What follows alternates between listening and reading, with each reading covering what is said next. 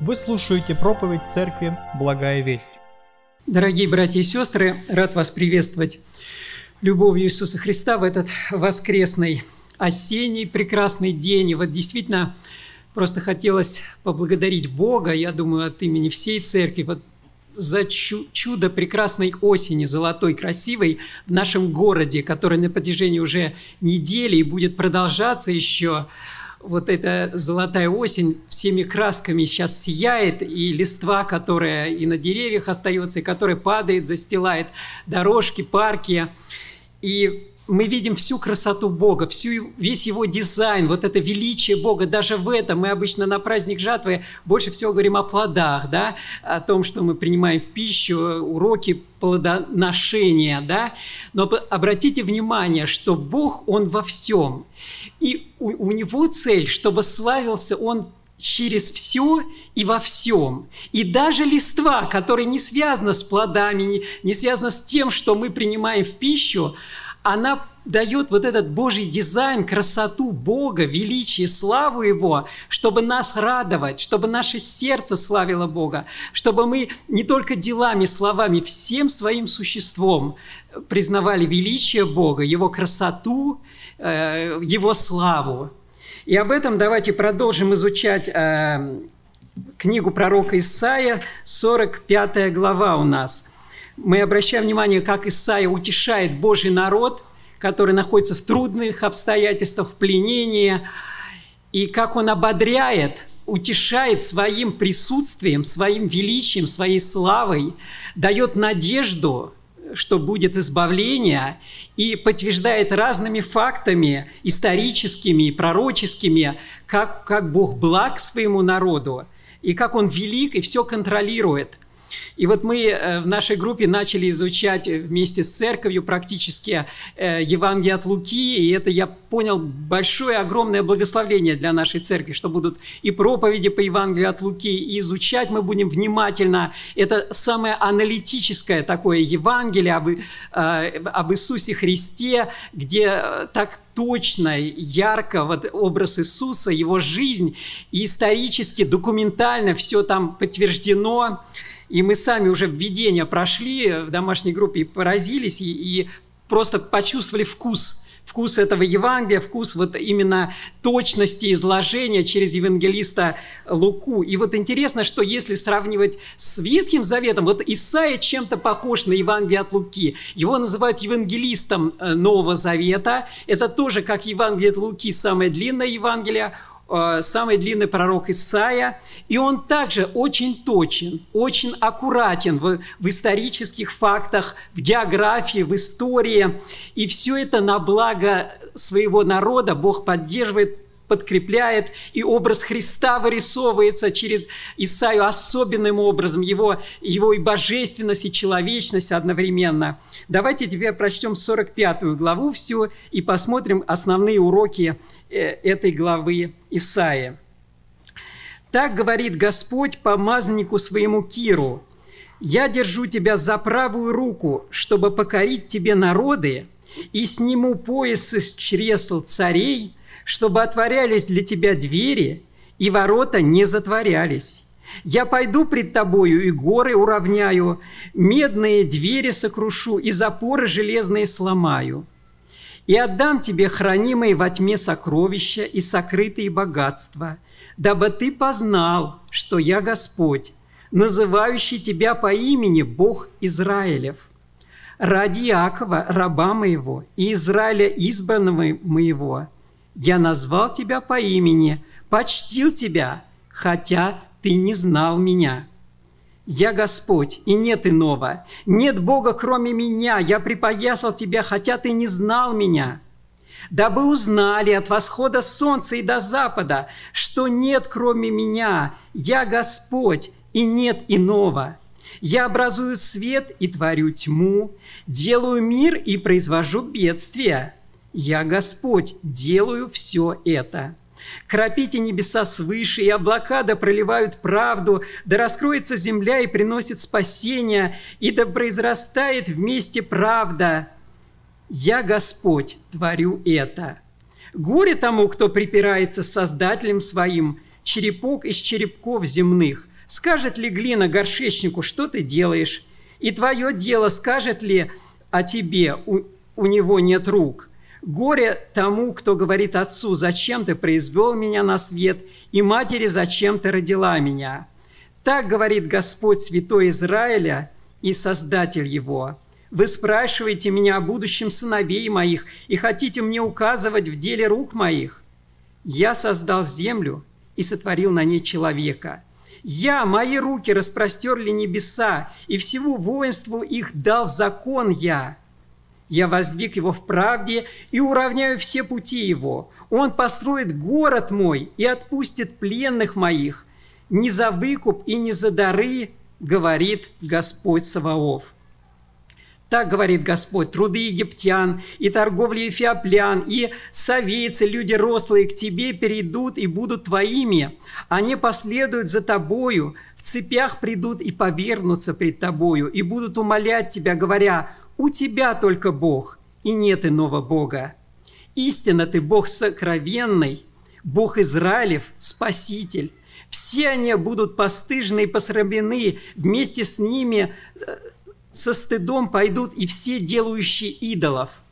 Израиль же будет спасен спасением вечным в Господе. Вы не будете постыжены и посрамлены во веки веков, ибо так говорит Господь, сотворивший небеса. Он Бог, образовавший землю и создавший ее. Он утвердил ее, не напрасно сотворил ее. Он образовал ее для жительства. Я Господь, и нет иного. Не тайно я говорил, не в темном месте земли, не говорил я племени Иакова, напрасно ищите меня. Я Господь, изрекающий правду, открывающий истину. Соберитесь и придите, приблизьтесь все уцелевшие из народов, невежды те, которые носят деревянного своего идола и молятся Богу, который не спасает. Объявите и скажите, посоветовавшись между собою, кто возвестил это из древних времен наперед сказал это. «Не я ли Господь, и нет иного Бога, кроме меня? Бога праведного и спасающего нет, кроме меня. Ко мне обратитесь, и будете спасены все концы земли, ибо я Бог и нет иного. Мною клянусь, из уст моих исходит правда, слово неизменное, что предо мною преклонится всякое колено, мною будет кланяться всякий язык. Только у Господа будут говорить о мне правда и сила. К Нему придут и устыдятся все враждовавшие против Него. Господом будет оправдано и прославлено все племя Израилева. Аминь. Вот такая торжественная речь пророка, опять же, в ободрение своему народу, в утешение, в поддержку – Бог показывает себя, показывает свое величие, силу, славу, свое всезнание, всеведение, что Он все наперед знает, пред, предвозвещает все. И первое, что мы здесь отмечаем в этой главе, это такая маленькая история, историческая такая биография маленькая царя Кира, персидского царя, которого Бог избирает э, как своего раба, слугу, чтобы спасти свой народ из рабства, из вавилонского пленения. Бог посылает именно этого персидского царя. Это примерно за 200 лет до реального выступления этого царя на международную арену, на арену военных действий. И э, историк Иосиф Флавий, древний, он э, свидетельствует, что сам царь Кир, вот этот персидский, он спустя 200 лет после этого пророчества ему попал в руки свиток Иса, пророка Исаия, и он был поражен, потрясен, шокирован вот точностью свидетельства о себе, что вот Исаия за 200 лет, он уже знал этого царя, дал ему пророчество, свидетельство от Бога, что он избираем, что ему покоряются народы. И он, он был вот так потрясен, что он действительно, он просто познал Бога через это, он подчинился Богу и уже сознательно, сознательно издавал указы для того, чтобы э, освобождать Божий народ, чтобы помогать в строительстве. Вот то, что впоследствии, и мы сейчас, когда идет строительство в нашей церкви, мы вспоминаем книги Езеки, Неемии, где вот как раз Божьи люди так старательно, жертвенно старались восстановить эти стены Иерусалима. И э, как раз вот э, Кир, языческий царь, удивительным образом становится героем Божьего народа, вот таким слугой, посланником. И это великое чудо. Об этом мы можем прочесть еще э, в 44 главе, которую мы изучали в прошлый раз. И последний стих, 44 глава, 28 стих, там э, говорится о Кире. «Пастырь мой, и он исполнит всю волю мою, говорит Господь, и скажет Иерусалиму, ты будешь построен, и храму ты будешь основан. И поэтому вот, вот такое удивительное свидетельство о Кире – это большое ободрение для Божьего народа в те времена. И по сути это было и пророчество о будущем, пророчество за 700 лет уже о Иисусе Христе, что Он есть будет пастырь, что Он исполнит всю волю Божью и будет выводить Божий народ из плена греха, и, и вот именно выводить его к вечному спасению, о котором будет дальше говориться у Исаия. И поэтому действительно вот Исаия очень много говорит о Христе напрямую, но он очень много говорит через разные, э, через разных других героев, персонажей дает какие-то черты Иисуса Христа, чтобы вновь и вновь напомнить о будущем Избавителе, о главном Спасителе и Господе Иисусе Христе. Поэтому здесь вот он говорит о Кире э, в конце 44 главе, что он пастырь, что он исполнит всю волю мою, это именно Христос, да? Он исполнил всю волю Божью. Он есть пастырь добрый, э, который душу свою полагает за овец – и вот 45 глава начинается дальнейшим свидетельством о Кире и также такими чертами э, пророческими об Иисусе Христе, о будущем великом уже Избавителе. Э, он говорит помазаннику своему Киру, именно Иисус Христос есть помазанник. Говорит, я держу тебя за правую руку, чтобы покорить тебе все народы. То есть именно Иисуса Христа Господь держит э, за правую руку и покоряет ему все народы. И интересно еще один штрих э, в конце первого стиха. «Э, «Сниму пояс и чрез царей, чтобы отворялись для тебя двери, и ворота не затворялись». Вот это такая игра слов, чтобы отворялись для тебя двери – и чтобы ворота не затворялись. И мы сразу вспоминаем свидетельство об Иисусе Христе в книге Откровения, когда об Иисусе говорится, что Он имеет ключ Давидов, и если Он откроет, то уже никто не закроет, да? И наоборот, если Он закрывает, никто не откроет. Это действительно удивительное свидетельство об Иисусе Христе через всю Библию. Если мы посмотрим третий стих, то там также интересно сказано как бы пророчески о Христе. «И отдам тебе хранимые во тьме сокровища и сокрытые богатства». И мы знаем, что вот, э, например, даже новозаветнего э, послания к Колоссянам, там сказано, что в Иисусе Христе сокрыты все сокровища премудрости и видения. Бог так предусмотрел во Христе вот это сокрытая вся премудрость, все богатства – потому что он есть само богатство. И э, многократно говорится, что отец покорил сыну все, все отдал в руки его, потому что э, он был послушен, о чем мы сегодня слышали уже проповедь о послушании, да. Никто был не послушен, как Иисус Христос, и он превознесен выше всего за свое послушание. Это пример для нас, образец. И поэтому вот, вот удивительно, вот языческий царь Кир – становится слугой Божьего народа, э, причем такой властный, э, властный, воинствующий э, такой лидер в истории, в политике того времени.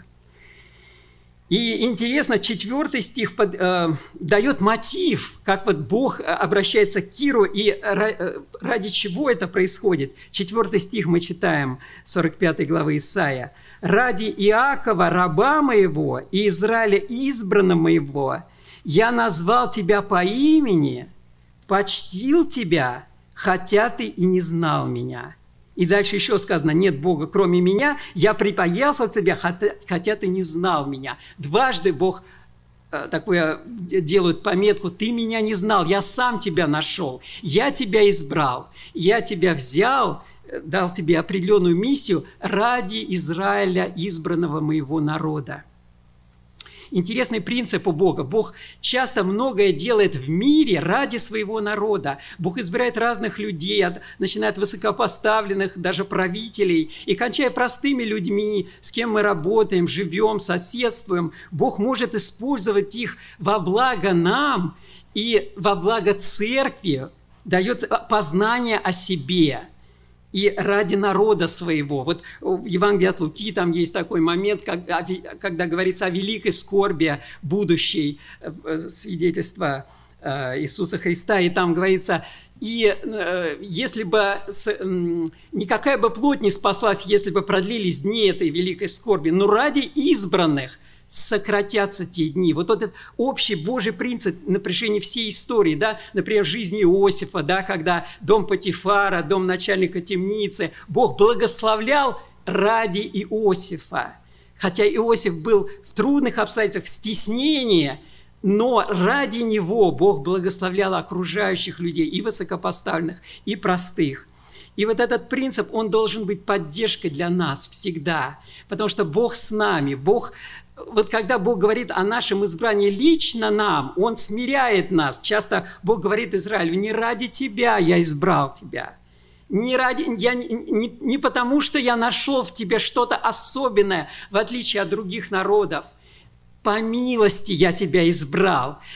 Только ради себя я это сделал, ради, ради славы своей.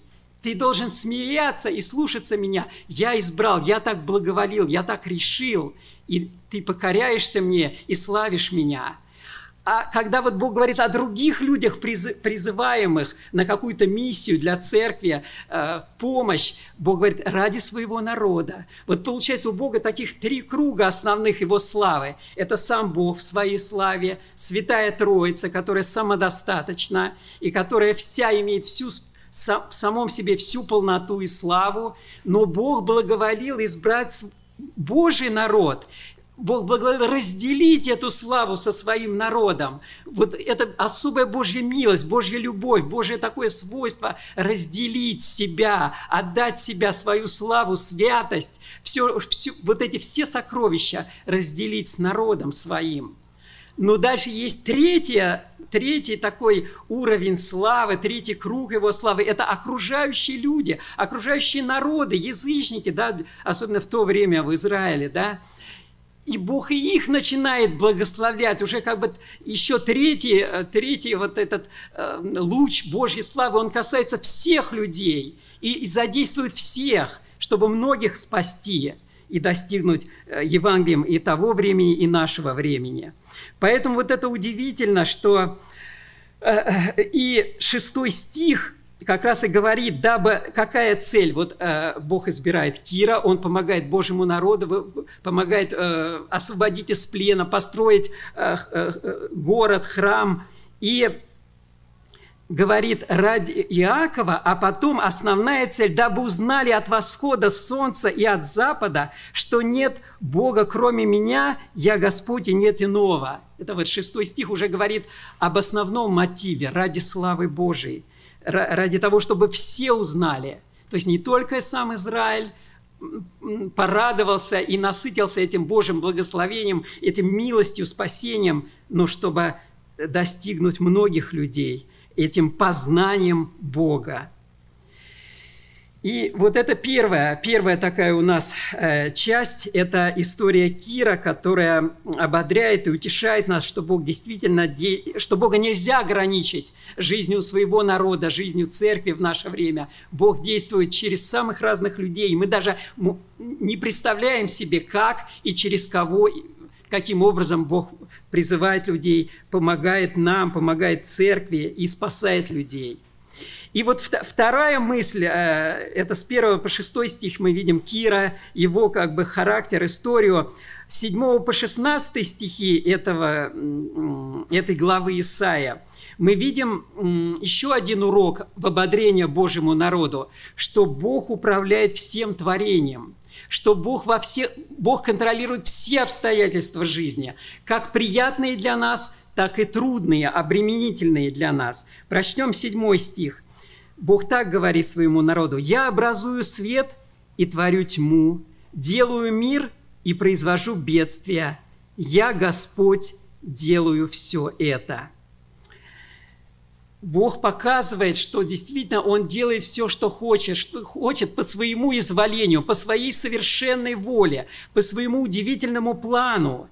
И этот план бывает болезненным для нас, бывает нам трудно пережить чего-то. Вот сейчас эта пандемия, она касается часто и наших друзей, близких, братьев, сестер, наших дорогих, касается нас лично, и нам тяжело это переживать. Нам бы хотелось, чтобы мы как-то особым, совершенным, сверхъестественным образом были полностью защищены да, от каких-то вот трагедий, связанных и э, с вирусом. Но, тем не менее, Бог касается нас, и, и, и Он говорит, что я все равно с вами, это милость моя, это, это присутствие мое и в этом. Давайте прочтем, как, например, пророк Еремия в трудных обстоятельствах книге «Плач Еремия», где он оказывается как раз в эпицентре осады Иерусалима, где он ви- видит все ужасы вот этого голода, этого стеснения, этого надвигающегося э, вот уже пленения. И он он плачет, он просто переживает, сидит вот на руинах в пепле и просто молит Бога о пощаде, о милости. И Бог дает ему утешение, особенно в третьей главе, там мы обычно всегда утеш... для утешения читаем вот эти знаменитые слова, э, третья глава с 20 второго стиха, что по милости Господа мы не исчезли, милосердие Его не истощилось, обновляется каждое утро милость Его и велика верность Твоя. И вот интересно, как э, вместе с Исаией э, в книге «Плач Риме» 3 глава с 31 по 32 стихи говорится, «Ибо не навек оставляет Господь, но послал горя и помилует по великой благости своей». Обратите внимание, послал горя. Иногда бывают такие деноминации, которые говорят, что от Бога только всегда э, хорошее, только прекрасное, только здоровое, только э, богатое идет, да, для нас, как бы обогащение, оздоровление. И от сатаны, от злых людей, от греха все плохое. И надо вот как бы усиленно верить, усиленно исповедовать свою победу над всем этим плохим, что не от Бога. Но это очень примитивная точка зрения, которая не учитывает все власти Бога, вездесущность, вот, это, вот этот полный Божий контроль над всем и во всем, да, и Божий контроль и над злом, и над сатаной, и над грехом. Когда мы на самом деле переживаем трудные времена, но действительно переживаем и боль от Бога, и после, в последующем восстановление, э, чтобы еще больше прославить нашего Господа. И дальше с 37 по 42 тоже как бы нам такое вразумление говорится очень много от Еремия. Кто это говорит? И то бывает, чему Господь не повелел быть. Не, не от уст ли Всевышнего происходит бедствие и благополучие? Зачем сетует человек живущий? Всякий сетуй на грехи свои. Испытаем и исследуем пути свои и обратимся к Господу, вознесем сердце нашей руки к Богу, сущему на небесах. Мы отпали и упорствовали, Ты не пощадил. Обратите внимание, здесь одновременно совмещаются как бы несовместимые вещи, что Бог не щадит, Бог посылает горе, посылает боль, и одновременно величайшее милосердие, величайшая забота, покровительство. Вот на самом деле вот это один из важнейших принципов глубокого, серьезного богословия совместить несовместимое, потому что в Боге как раз это все есть. Вот э, мы как-то по-человечески, мы только можем что-то одно выделить, а Бог, Он совмещает. И поэтому в самом Боге ответ не Э, не в, не в нас ответ, не в каких-то обстоятельствах, а ответ в самом Боге. Чтобы нам обратиться, как здесь Иеремия говорит, обратимся к Богу, покаемся, смиримся, Потому что действительно в нас много греха, Бог нас воспитывает, Бог нас смиряет, Бог нас приближает к себе, очищает. Но все к Его славе, и Он выведет нас на свет, даст облегчение, даст избавление, даст победу над обстоятельствами. Именно об этом сказал праведный Иов, когда он один был, вот э, если Еремия страдал со всем народом в горе без Иов был поражен сам лично, вся его семья, и он э, поражен болезнью. И интересно, когда возроптала его жена, каков был удивительный его ответ в книге Иова, 2 глава, 10 стих. «Неужели доброе мы будем принимать от Бога, а злого не будем принимать?» хочется сказать «да» и «аминь». Давайте покоримся Господу, действительно будем принимать от Господа, будем молиться, будем ходатайствовать, но будем смиряться под все обстоятельства, чтобы в итоге увидеть, как Бог заботится, что Бог благ и милость Его превозносится над судом, хотя суд присутствует его, его вокруг и в нашей жизни.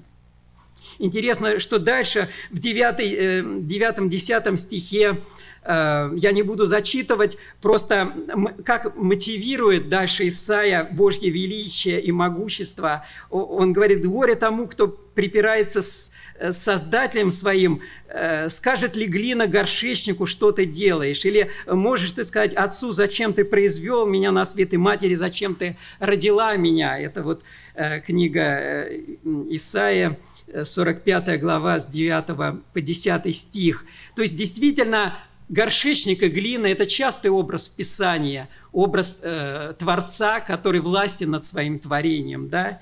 И вот это э, наше рождение от отца и матери, что мы не выбирали своего отца и мать, мы не выбирали время своего рождения, место своего рождения, э, в какой обстановке, в каком сословии, в какой географии да, это произойдет, в каком народе. Это все Божье, Божье избрание, Божья воля. И поэтому Бог вот это напоминает, чтобы покориться Его власти, величию и дальше превозносить Его. И дальше, вот во второй части, э, о которой мы более кратко скажем, здесь Бог говорит, э, вот э, говоря о Кире, говоря об обстоятельствах, что Он контролирует весь мир – и все обстоятельства жизни. Бог говорит о спасении для Израиля. 17 стих очень примечателен. «Израиль же будет спасен спасением вечным в Господе. Вы не будете постыжены и посрамлены во веки веков». Еще раз давайте вспомним. Израиль находится в пленении. То, что о Киеве сказано, это произойдет через 200 лет. Значит, надо будет терпеть, ожидать. Бог вселяет надежду. И Посмотрите, как, как он сильно говорит, что это будет вечное спасение, что это будет во веки веков, не будете постыжены и посрамлены. Вспоминаются слова Еремия, 31 глава, 3 стих. «Любовью вечную я возлюбил тебя, и потому простер к тебе свое благоволение». У Бога вечная любовь. Он дает вот это вечное спасение, о чем уже в Новом Завете мы многократно э, читаем, например, у евангелиста Иоанна, в его Евангелии, в его посланиях, когда он говорит, вы имеете вечную жизнь. Э, и веруя в Иисуса Христа, вы имеете вечную жизнь. Это так важно и дорого. Бог выводит нас от временного к вечному. В Римлянам 8 глава 18 стих – Э, через Павла Бог свидетельствует, что нынешние временные страдания ничего не стоят в сравнении с той славой, которая откроется в нас. Обратите внимание, временные страдания, а слава ожидает вечная. В послании к евреям, 11 глава, 25 стих, говорится о Моисее, герое веры, который отказывается называться сыном дочери фараона и лучше захотел страдать с народом Божьим, нежели иметь временное греховное наслаждение. Вот это временное уходит, уходит временное страдание на самом деле постепенно. Бог дает преодолевать его. Уходит греховное наслаждение, привычки, к которым мы привязаны – вы знаете, есть деноминации, которые все-таки говорят о потере вечного спасения, немало говорят, что спасение можно потерять, каким-то образом отвернуться, отречься. Но мне бы хотелось, чтобы в нашей церкви мы больше говорили, что мы теряем временное, что мы отрекаемся от греховного, отрекаемся от мира, от греховных удовольствий, от вот этого зла, что мы неверны вот как раз греху, неверны этому миру, мы не хотим быть другом этого мира, мы хотим быть другом Бога, да, и по сути, что вот это действительно вечное с нами всегда и остается – а вот это все временное и уходит. Вот это временное ненадежное, потому что оно человеческое, оно уходит из-под ног. А Бог остается верен себе, верен своему слову, и наше вечное спасение покоится на этой верности Бога, на этой абсолютной э, преданности Бога своему слову, самому себе и в итоге нам. И последняя мысль, которая связана с вечным спасением Израиля, это то, что вот само спасение Израиля включало в себя и окружающих людей, чтобы и они спасались и приближались к Богу. Я прочту 22 и 23 стихи. «Ко мне обратитесь, и будете спасены все концы земли, ибо я Бог, и нет иного. Мною клянусь, из уст моих исходит правда, слово неизменное – что предо мною преклонится всякое колено, мною будет хвалиться всякий язык. Действительно, вот Бог, благословляя свой народ, избавляя, спасая – он благословляет и окружающие народы, и спасает их, достигает своим Евангелием через свой же народ, и вот этот Божий принцип, и вот эти слова, что предо мной преклонится всякое колено, и всякий язык исповедует э, Иисуса Господом, об этом говорится в послании к римлянам, 14 глава, 11 стих, филиппийцам, 2 глава, с 9 стиха. Там э, Павел и в римлянам, и филиппийцам, причем он говорит даже не столько о евангелизации, он говорит говорит об отношениях между внутри церкви, он говорит о заботе, о поддержке немощных, о принятии друг друга. И вот там он говорит, ведь предо мною, Бог говорит, предо мною преклонится всякое колено, и всякий язык будет исповедовать Иисуса Христа. Поэтому имейте в себе мир, имейте мир между собою, потому что вот это Божье владычество в перспективе – оно должно давать нам полную устойчивость, полный мир, вот эту любовь между собою, и потому все узнают, что вы ученик, мои ученики, да, если будете иметь любовь между собой, и другие будут познавать Бога, окружающие нас. Поэтому пусть нас Господь благословит вот через это пророчество Исаия, вот получить это ободрение, утешение и благословение. Давайте помолимся. Отец Небесный, дорогой наш Господь, великий, славный, всеведущий, всемогущий, всезнающий Господь, Ты все держишь в своей руке. Благодарим Тебя за это пророчество Исаия, которое Ты вновь и вновь нам напомнил, что Ты все контролируешь, Господь. Все, все люди в Твоей власти, и великие, и знатные, и богатые, и простые, Господь. И Ты ты благословляешь народ свой, Господь. Ты через народ свой благословляешь окружающих людей, призываешь еще многих к покаянию, к спасению. Продолжи это дело и вот в нашей церкви, и в Зеленоградской церкви, и благослови обильно вот наше свидетельство, наше служение, наша любовь между собой, мир наш внутренний, чтобы мы принимали от Тебя все, что Ты посылаешь нам в жизни, Господь, и, может быть, не совсем для нас приятное, трудное, что нас может удручить, как-то огорчить. Но, Господи, дай нам вновь и вновь у ног Твоих всевластных и, и, и в Твоем величии найти полное утешение, успокоение, ободрение и радость во славу Твою во имя Иисуса Христа. Аминь. Местная религиозная организация Церковь Евангельских христиан-баптистов «Благая весть» зарегистрирована 24 июня 1999 года. ОГРН 103 773 974 3007.